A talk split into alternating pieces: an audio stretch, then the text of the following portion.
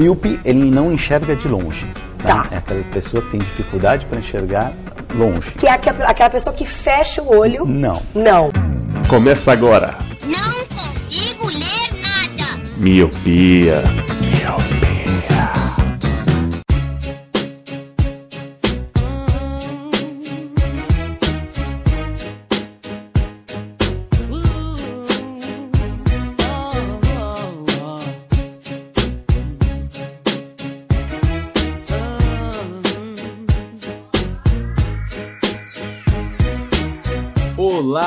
Querido Miopi, seja muito bem-vindo a mais um podcast Miopia. Fique à vontade, limpe suas lentes e ajeite seus fones, porque só estamos começando. Eu sou o Leandro Oliveira. Eu sou o Roger Ochuva. E eu sou o Lu. E no primeiro O que você acha de 2019, vamos começar com eu mesmo, já que os dois não fizeram o dever de casa. Eu vou fazer uma pergunta bem simples. Não, mas antes, Lu, É. explica pros ouvintes que às vezes tem um, ouvintes novos, não estão sabendo o que tá, que tá acontecendo. Ou no outro a gente foi um colírio, indicou séries, indicou músicas, bandas. O que, do que se trata o que, o que você acha? O que você acha é o nosso programa de cagação de regras, digamos assim. A gente costuma basear nossas opiniões em, em, em porra nenhuma, e aqui nesse programa o que nós fazemos é: cada um dos participantes faz uma pergunta para a bancada, e aí a bancada discorre sobre essa pergunta. Nesse programa, o que você acha, você pode perguntar sobre qualquer coisa. Qualquer coisa, pode abrir o coração e perguntar o que quiser. E aí os demais, em cima dessa pergunta, vai fazer uma resposta que vai fazer sentido ou não, e assim segue o programa. E para já que a gente tá falando de seguir o programa, já vou seguir o programa fazendo a minha pergunta. O que, que vocês acham das músicas de hoje em dia? Eu falo isso comparando com a, com a ditadura militar, porque na época da ditadura. Caramba, é um louco. É, é profundo o negócio. Hoje vai ser bicho solto, Hoje né? é vídeo solto. Eu, eu, eu quero saber referente à ditadura, porque na época da ditadura que tinha aquela repressão, aquela censura, as pessoas costumavam fazer umas músicas mais politizadas, umas músicas mais. É, às vezes com duplo sentido, igual a música Cálice, que não tá falando de cálice de vinho, tá falando de se calar perante a soberania do, do governo e tal. Então, o que, vocês acham das músicas de hoje? É, se realmente as músicas elas acompanham o marasmo das, da época, ou não? Tá faltando alguma, mais, alguma representatividade maior? Ou agora, com o caso do, do Bolsonaro ter assumido, vai ter mais músicas referente a isso, sobre esse tipo de opressão, ou, ou algo do gênero? O que, que vocês acham disso?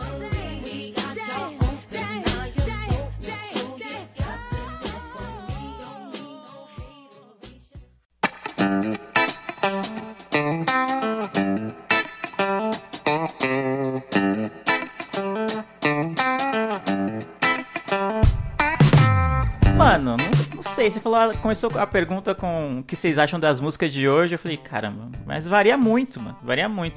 As músicas de hoje pra você pode ser, sei lá, MC Kevinho, pode ser música de hoje, ou pode ser Baco do Exu do Blues, tá ligado? São coisas bem diferentes.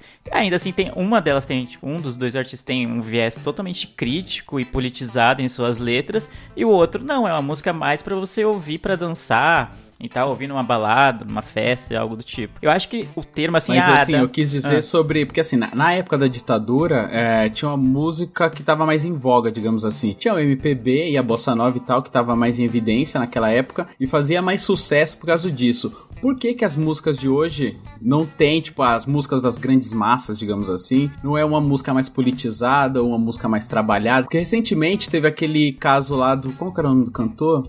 Jorge Versilo, Ah. que ele criticou algumas músicas e tal. E aí, tipo, entrou em voga é, quem ele pensa que, digamos assim, quem ele pensa que é pra criticar tal tipo de música. O- onde- até onde vocês acham que isso é válido, assim, sabe? Tipo, ter músicas mais politizadas, ou ter músicas de massa mais politizadas. Ou igual você falou, você falou que tem música pra tudo. Você acha que seria realmente esse o ponto? Hoje em dia tem música pra tudo? Será que não falta mesmo músicas é, para o povão, digamos assim, bem generalizando, músicas para as grandes massas, que seja mais politizada? Entendi, ah, entendi o seu ponto de das é, músicas pras massas mais politizadas. Exato. Não sei, né? A massa elegeu Bolsonaro presidente, né? Então não sei até que ponto. E boa parte delas acreditam em mamadeira de piroca. Não sei que, que tipo de politizado você esperaria de, de uma galera nesse naipe. Uhum. Mas eu não sei, cara. Eu não, eu não sei se falta. Mas eu acho que tem muita música politizada hoje. Eu falei- eu falei do Baco. Pode falar de vários rappers. O rap é sempre uma música muito politizada. Mas dificilmente ela vai ser uma música de massa, eu acho. Assim, de tocar na rádio. Sei lá. Tipo, você não via, você via Racionais tocando na 105 lá, na minha época de infância e adolescência. 105 FM, que era uma rádio já voltada pro rap. Não era algo tocando, sei lá, na mix, assim. Não ia ser na Entendi. Transamérica, na Jovem Pan, algo desse tipo. Então, eu acho difícil que a música de protesto, a música politizada hoje em dia, caia no gosto da massa. Porque eu não gosto, sei lá, olhando assim de fora, o... você olha, sei lá, as mais ouvidas do Spotify, por exemplo, sempre vai estar músicas, sei lá, músicas pra dançar ou músicas pra ir pra balada, seja sertanejo universitário, seja funk, não sei, seja pop, music, assim, eu imagino que seja mais músicas pra curtir, se é que pode se dizer assim. Apesar de ter em todos esses estilos, eu acredito que tenha músicas politizadas ou as- artistas mais com letras mais politizadas, eu acho que o tipo de música que agrada mais a maior parte assim, do público brasileiro são músicas que te fazem dançar, às vezes esquecer de tudo que tá acontecendo, às vezes. Não algo que te faça mais lembrar ainda mais de tudo que tá acontecendo, de todas as mazelas que o, o país tem, ou a cidade tem, ou enfim, que a política brasileira nos traz à tona dia após dia. Não sei. Eu acho que às vezes as pessoas usam a música meio que pra esquecer dos problemas. Sabe quando às vezes a gente usa o futebol, por exemplo? Eu adoro futebol. E às vezes, mano, quero assistir o jogo, só quero sentar e assistir o jogo. E muita gente critica isso porque fala que é pão e circo. Às vezes que acho que na música também tem algo nesse sentido. Uhum. É porque assim, você meio que citou o rap. O rap ele é um, é um som de nicho e tal, e ele realmente é mais politizado por vir das periferias, que é da onde a população sofre mais ataque, não só dos, dos mais ricos, mas como repressão policial. Mas assim, antigamente vinha de todo lado, vinha da bossa, vinha da, das marchinhas, vinha, tipo, vinha de todos os lugares, né? Então, eu acho que é realmente o tempo, a- o período em que se tá, né, fala muito sobre o que está passando. Então, hoje em dia tem tanta coisa acontecendo, principalmente no mundo da política, e tipo, a gente não vê muito assim. Até mesmo, eu acompanho muito rap, cara. Eu, tô, eu escuto rap todos os dias. E eu não vejo muito isso também do rap, sabe? Eu, eu sei que tem vários artistas que eles, que eles têm esse, esse viés mais virado pra política, pra crítica e tal. Mas, tipo, não é tanto como antigamente, sabe? Eu sinto. Eu, eu levantei esse tema porque eu, eu sinto um pouco de falta de todos. Assim, eu não gosto do sertanejo universitário, mas, tipo, no sertanejo universitário ter, tá ligado? Pra, tipo, conscientização das, das pessoas e tal. Mas pelo que você falou, realmente é, acontece isso, né? É mais o pão e circo, né? É, não, acho que as pessoas veem como pão e circo, mas eu, eu discordo dessa visão de pão e circo, assim. Não sei. Eu- mas eu acho que, sei lá, posso estar enganado, mas a pessoa quando se propõe a ouvir uma música de sertanejo universitário, ela não tá esperando que tenha algo muito profundo na letra ali. Tá esperando músicas de amor, ou de término, ou de conquista, enfim, algo nesse sentido de sabe, mais romântico da coisa. Eu acho que é mais da expectativa que o público cria. Eu acho que, sei lá, não sei se alguém criasse um sertanejo universitário que fosse mais politizado, que fosse mais crítico à política, a mazelas que o- a população enfrenta, não sei se teria uma boa aceitação. Porque eu acho que quem vai atrás desse tipo de música, talvez, né, tô aqui supondo, porque eu não gosto de sertanejo, então tô falando meio no achismo. De. Eles estão atrás mais de música pra você dançar, música pra você ir pra balada, e, e, e é isso, entendeu? Entendi. E você, Roger, o que você acha? Ah, eu acho que depende, porque, por exemplo, assim, como o Leandro disse, eu acho que as pessoas que procuram uma música tipo um sertanejo, tipo um funk, estão indo mais pelo clima de festa e não pelo. Eu posso estar falando uma idiotice, mas eu acho que as pessoas meio que não, não, não se importam muito com o que, que a letra fala, sabe? E, e muitas vezes fecham os olhos. Que às vezes até são letras, né, às vezes pornográficas, às vezes com cunho de assédio e tal, e as pessoas simplesmente ignoram tudo isso, sabe?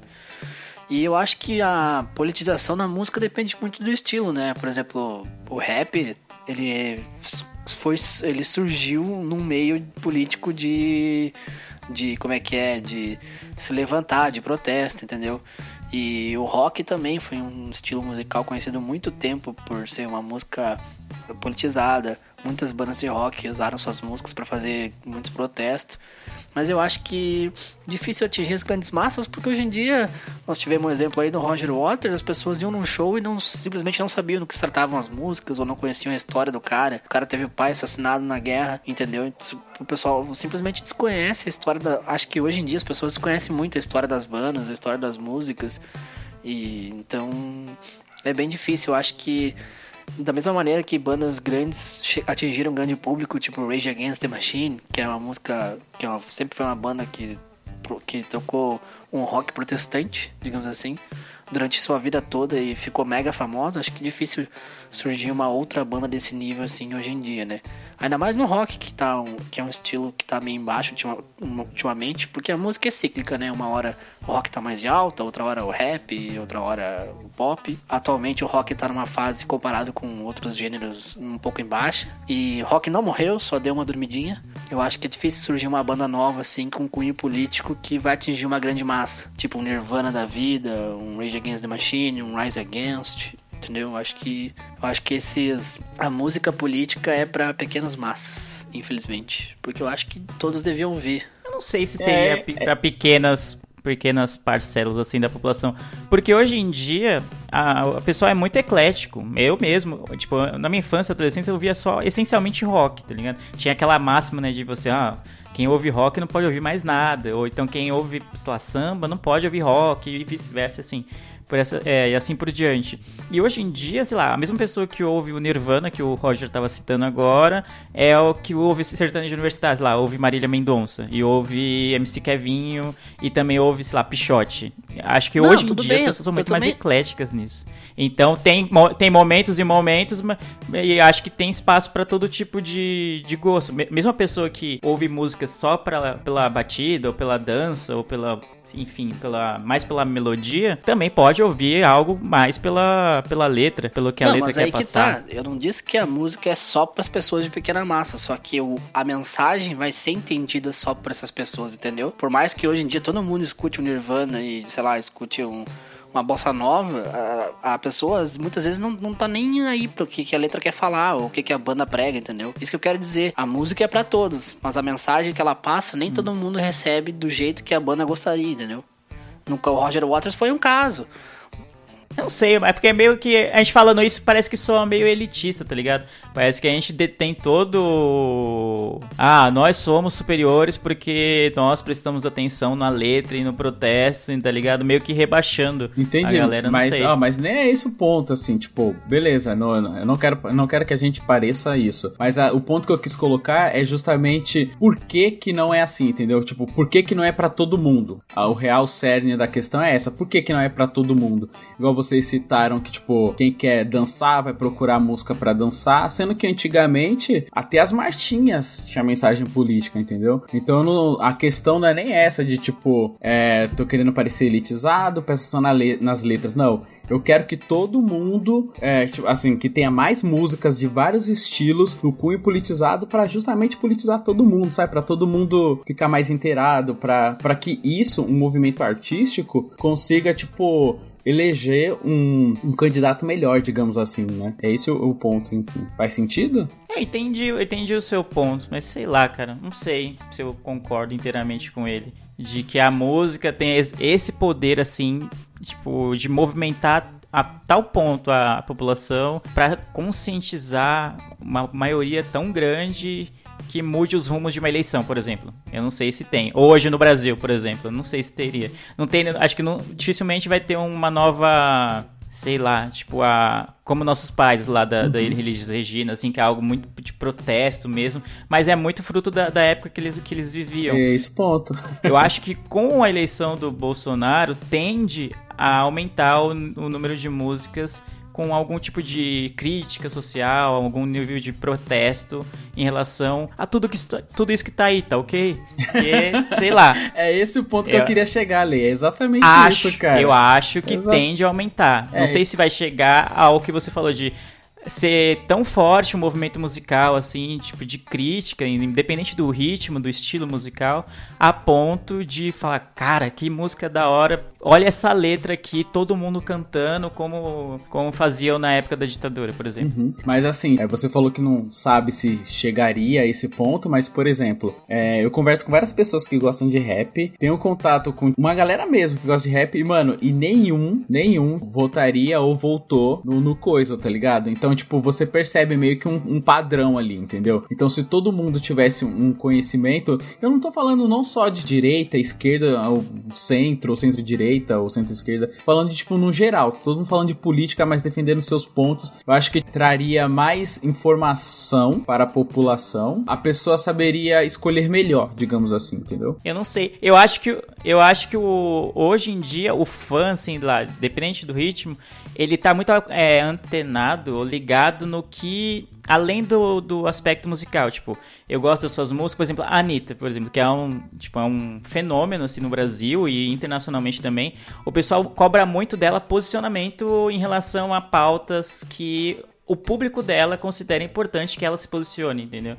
E aconteceu algumas vezes já e ela, meu, sei lá, tipo, eu acho que ela não é, não deve ser colocada nesse pedestal de representante feminista, representante da, da quebrada e tal, porque eu acho que ela tem mais uma pegada pop de fazer, tipo, fazer dinheiro com a música, é isso. Não tô questionando ou julgando ela, mas meio que ela movimentar tanta gente, porque ela tem tantos fãs, meio que os fãs, meu, você é uma pessoa muito influente no Brasil, você tem que se posicionar, meio que o, o que você tá falando, né? Alguém, tipo, tem que fazer uma letra, tem que fazer, se posicionar de uma forma contra tudo isso, que não sei o que. E ela, às vezes, meu, não é, não, tipo, não é a minha pegada e tal. E aí, tanto é que quando ela vai se posicionar, geralmente ela fala merda, né?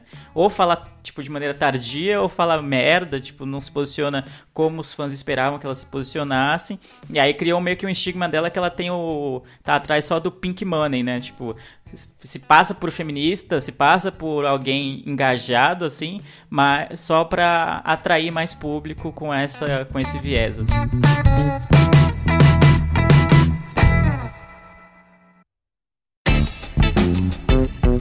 E agora, Leandro, o que, que você tem para nos perguntar? Bom, sei, a gente já falou muito de política, então eu vou dar uma amenizada aqui. Eu quero saber o que vocês acham de livros de autoajuda. Ah, cara, que, que eu vou te dizer?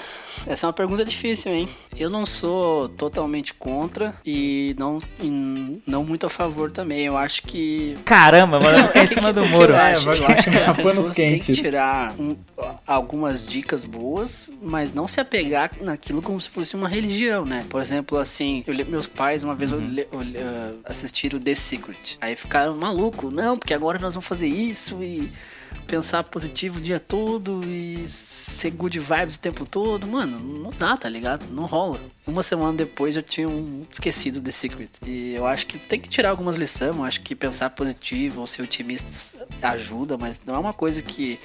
Pronto, eu vou ser otimista e agora eu vou virar milionário. Minha vida vai mudar pra sempre. Não é assim.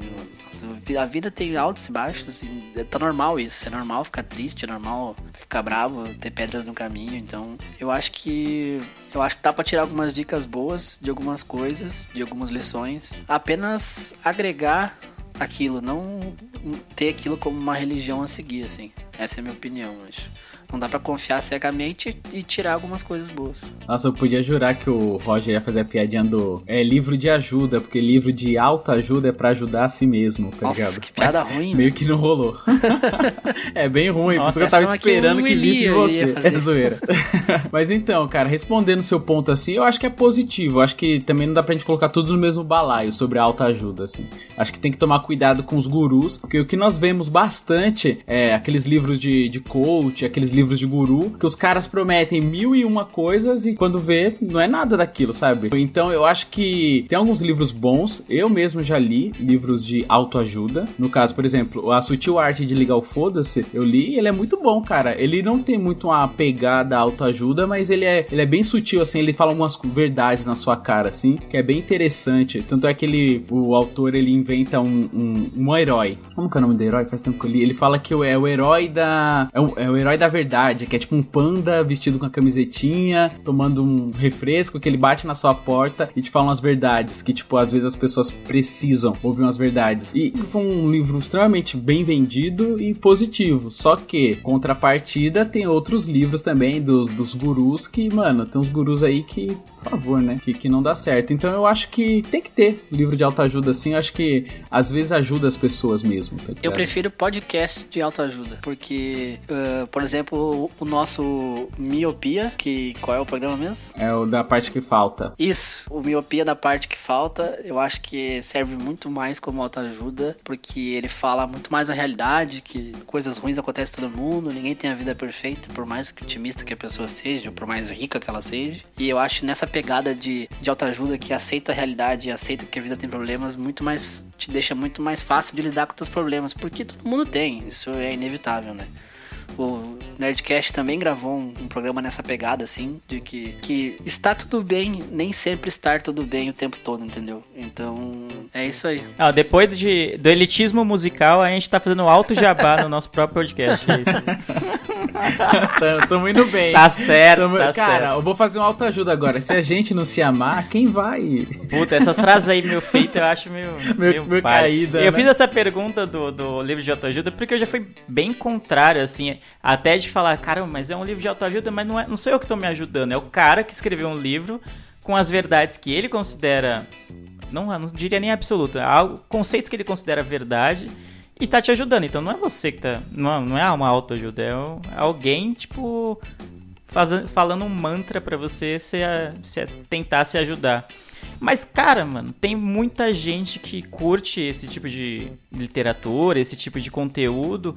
E, e eu vejo que tem muita gente que é realmente. O, o Roger contou o exemplo dos pais dele, que não, não dura só apenas uma, duas semanas, que consegue, tipo, adotar uma filosofia de vida que você olha assim, ah, caramba, parece muito tirado de um livro de autoajuda, e às vezes até foi, e pra pessoa dar muito certo. Então como é que eu vou julgar algo, tá ligado? Só porque algo às vezes não é bom pra mim, eu, tipo, eu não sou muito chegado a esse, esse tipo de literatura. E aí, eu- e às vezes é um tema polêmico, né? Esse, ah, autoajuda, a galera tem costume de falar, ah, esses livros aí não, não, não tem conteúdo nenhum, é só um bando de achismo e tal. Mas às vezes pra muita gente é muito útil, às vezes a pessoa tá numa bad, passando um momento difícil, tá triste, tá, de- tá deprimida, enfim.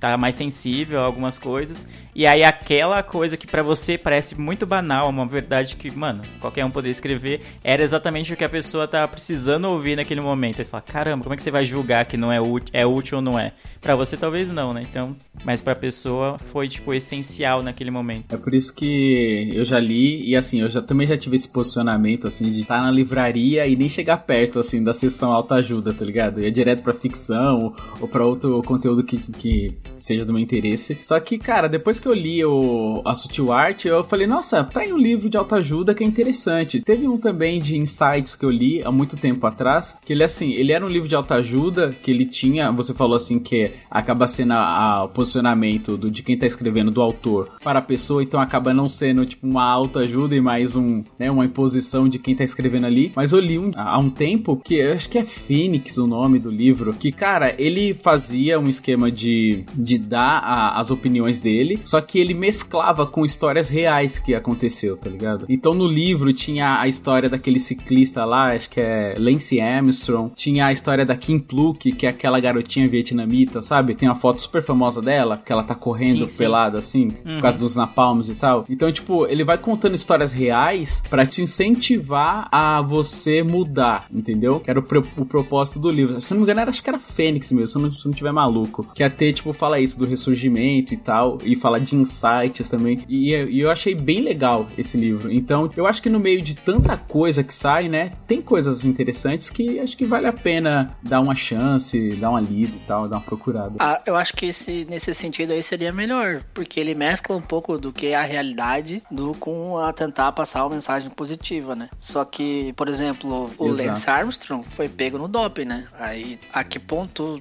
tu pode usar ele como um exemplo de autoajuda, entendeu? Aham. Acho que é mais no lance do câncer e tal, da superação, que ele teve câncer, né? E aí ele se recuperou e voltou a pedalar. Se não me engano, é um negócio desse faz muito tempo que eu li.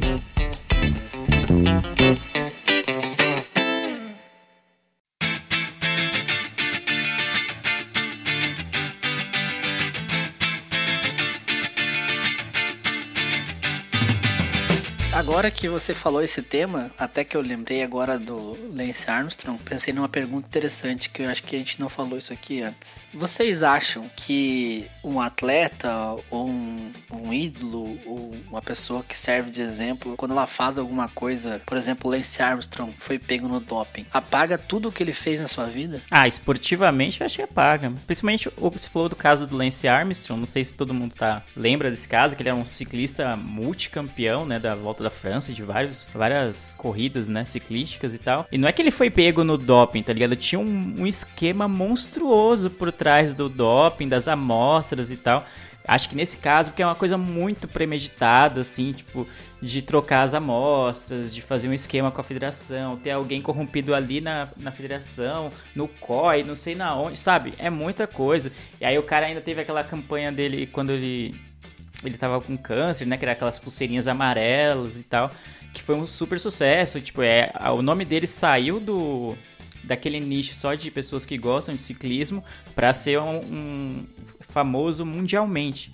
E aí você vê que o cara por trás estava lá há muitos e muitos anos, tipo, se dopando e arrumando esquemas e mutretas para não ser pego no doping, tá, sabe? Para mim, nesse caso do Lance Arms, para mim meio que apaga tudo, tá ligado? Porque você não consegue confiar no, no, cara esportivamente, muito menos como pessoa, eu acho. Acho que fica muito difícil você levar a sério é, algo que ele venha dizer depois. Não sei, posso estar sendo meio meio drástico, assim, mas no caso dele eu fiquei E bem, ele era considerado decepcionado. o maior atleta de todos os tempos no, no ciclismo, né? Tipo, ele era o Pelé do ciclismo, né? Sim, sim. Falando em Pelé, dá até pra puxar o lance do Ronaldinho também, né? Que ele teve aquele caso do, do envolvimento com aquelas moças lá. E aí, tipo, só que assim, hoje em dia, ninguém fala mais nada. A galera acho que fala mais das citações que tanto ele quanto o Pelé falaram na época que a Copa ia ser aqui no Brasil. As groselhas que eles falaram que, tipo, não se faz Copa com hospitais. Você tá falando do Ronaldinho ou do O Ronaldo? fenômeno, né? Do Ronaldo, que eu lembro que, é, que antigamente chamava de Ronaldinho, depois que virou Ronaldo Fenômeno. Eu sou das antigas. Eu tô, eu tô errado. Não, verdade, verdade.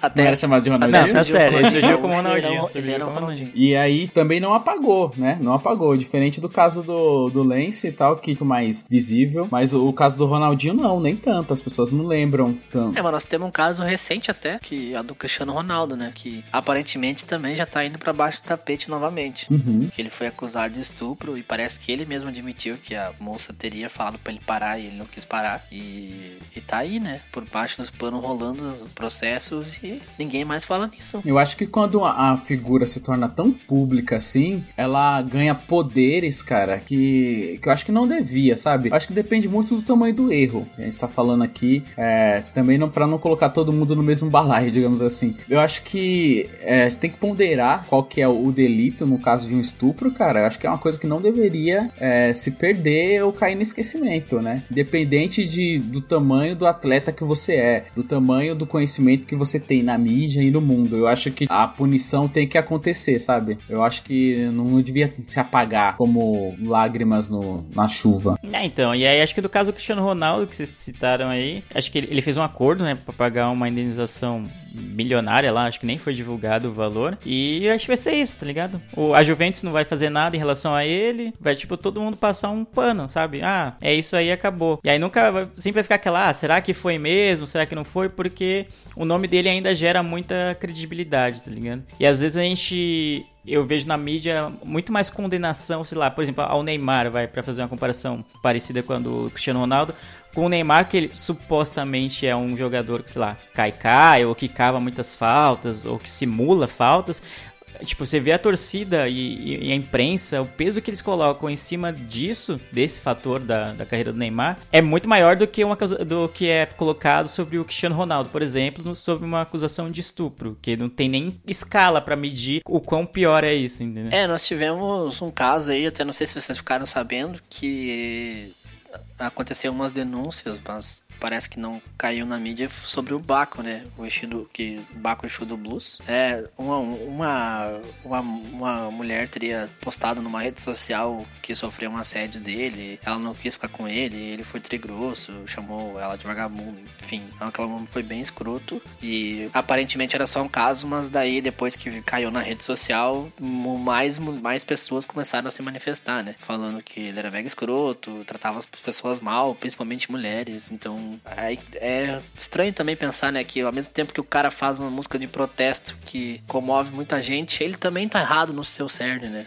Já, já ouvi falar também sobre o crioulo, sobre atitudes dele com mulheres, que também não, não é nada louvável, então isso é sempre um perigo, né? Sim, é engraçado você pensar até mesmo também sobre o crioulo, tipo, o mesmo crioulo que rebateu aquele cara lá da, cara da, do Plebe Hood, se não me engano, da, da, da cultura, sabe? Que ele começa a zoar ele, falando, ah, você ri, você canta igual o Fred Mercury, que você quer, começa tipo meio que fazer umas piadinhas é, pejorativas e ele rebate o cara muito bem, assim, tá ligado? É o mesmo cara que tem acusações de, de É. ser escroto com mulheres e tal. É, é bem, né? É, é complicado, né? Todo mundo. Eu, eu já escutei o Leandro falar isso várias vezes. Eu acho que é, que é importante ter repetir aqui. É, todo mundo tem teto de vidro, né? Só que a gente tem que ponderar é saber os níveis das coisas, né? Tipo, por exemplo, igual falar do Cristiano Ronaldo, o cara fez um, tá um estupro que tá pra ser encobertado. Ou, sei lá, o lance do, do Ronaldo que ele saiu com, a- com as garotas de programa. É difícil, né? É difícil saber, é difícil ponderar. É uma. É um paradoxo. Paradoxo. Um paradoxo ético, tá ligado? Que é bem difícil de ponderar. É, então, eu acho que qualquer tipo de denúncia desse sentido, independente de quem seja a pessoa, deve ser investigado. É, e acho que é isso que muitas vezes a galera quer passar por debaixo dos panos. Não, o cara é famoso, não vai não. E aí, sabe? E tem muito descrédito quando tem uma denúncia em relação a alguém famoso. Principalmente se é um- uma mulher denunciando um homem, é tipo, ah, tipo, a mulher da, a palavra da mina não vai valer nada, tipo, ela só tá querendo se aproveitar do cara porque ele é famoso. Tipo, vão pensar o máximo, assim, tipo, o pior da pessoa, da mina, antes de antes de cogitar que é verdade a denúncia, tá ligado? É, é tipo aquela galera que costuma falar que mulher não tem que andar com roupa curta. Assim, tipo, a mulher foi estuprada e fala assim: ah, mas ela tava de roupa curta, tá ligado? Não tem nada a ver uma coisa com a outra, mano. Isso me irrita num, num grau, assim, tá ligado? Aquela famosa coisa de querer culpar a vítima, né? Principalmente quando a pessoa que tem muito poder midiático, né? É, e o, pró- o próprio Romário, por exemplo, é, hoje ele é um político que briga aí pelos direitos das, das pessoas. Como político tem sido se mostrado mu- muito bem, né? Só que, por exemplo, ficou devendo pensão pros filhos, né? Chegou a ser processado pelos dois filhos dele, cobrando pensão atrasada. Então, tudo tem dois lados, né? A gente acho que tem que saber separar e, e também pesquisar bem os seus ídolos, digamos assim, né? Acho que não é nem, é nem isso. Acho que é ninguém deusar ninguém, seja político, seja cantor, seja jogador de futebol. Porque todos somos humanos e todos estamos sujeitos a erros, tá ligado? Você não pode gostar a ponto de um cantor, de um ator, de um jogador, que seja, a, a ponto de não botar fé que ele possa ser escroto, tá ligado? Não é porque ele escreve bem, não é porque ele joga bem, não é porque ele atua bem que ele não ele tá livre de ser uma pessoa escrota. Então não tenha que a sua idolatria pelo trabalho do cara não, não, não seja ta- tamanha a ponto de ficar passando pano pra quando ele for escroto, ele ou ela seja escroto. É, e isso é também extrapolado pra política, né? Ah, total. Tá acontecendo agora. As pessoas, os eleitores do Bolsonaro estão fazendo, estão fazendo vista grossa, tá ligado? Isso é muito sério, porque até onde vale a idolatria? Até onde vale essa, essa cegueira, né, cara? Não, vale de nada, É, né? principalmente em É. política. A galera falava acontece, né? de, de quem tinha o Lula como ídolo e tá fazendo É. mesma coisa com, com o Bolsonaro. Exato. Eu, a Entendo. pessoa começa, você começa a ver que tá rolando a idolatria quando as pessoas começam a falar de lulismo, bolsonarismo, tá ligado? Bolsonarismo, é. É, é bem, é bem complicado e é bem tênue, sendo que nós todos moramos no mesmo Brasil, vamos sofrer a mesma consequência, então a função da população seria é, cobrar e ter um político correto e honesto lá, e aí acaba caindo no- na minha primeira pergunta lá, tipo, se as pessoas tivessem mais consciente, é, fosse mais consciente, né, na questão política, cara, eu acho que o país seria muito melhor.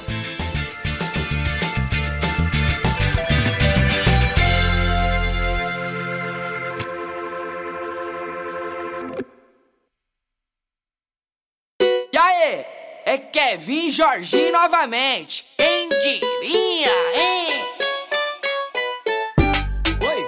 Então é isso, meus queridos míopes. Esse foi o que você, o primeiro que você acha de 2019. Vou pedir pra vocês, se vocês tiverem alguma opinião, discordar de qualquer coisa que a gente tenha falado, entre em contato nas nossas redes sociais. Tem uma ótima notícia que é: temos um site novo. É, Temos um site Torcida comemora, comemora, torcedor. Comemora, Todos comemora. Então, comemora design, os design tudo comemora, mano. Que a gente não tava aguentando mais aquela página feia do Simplecast. Agora nós temos um site. Caramba, xingando gratuitamente o Simplecast. Não, é tão bonitinho. Ah, não é não, mano. Simplesinho. É, Tá faltando coisa ali, mas agora não. Agora a página tá mais bonita, tá mais fácil de você achar, tá mais fácil de você entrar em contato com a gente. Nós que sempre tínhamos problema com passar as redes sociais. Cara, eu tava ouvindo alguns casts antigos e sem zoeira nenhuma, mano. Eu acho que tem tipo uns 50 casts que a gente fala o e-mail errado, tá ligado? É, o Eli que fala, mano. Não sei eu que falo ele e-mail, não, mano.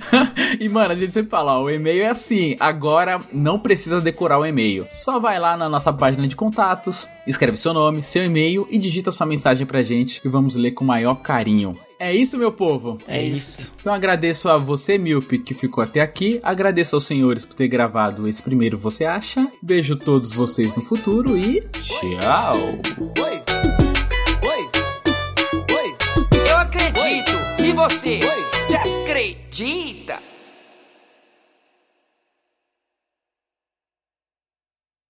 Tá, ô. Que? Não vai falar redes sociais? Estamos no Spotify. Tá tudo no site. O Luta Rebelde, Ah, mas- vou parar aqui. Tá tudo Eu no acho que teria que falar, Não, né, não, tá tudo no site. Depois eu vou deixar. Dessa vez passa, Eu vou deixar isso, eu vou deixar isso na, na cena pós-crédito, pode ficar tranquilo.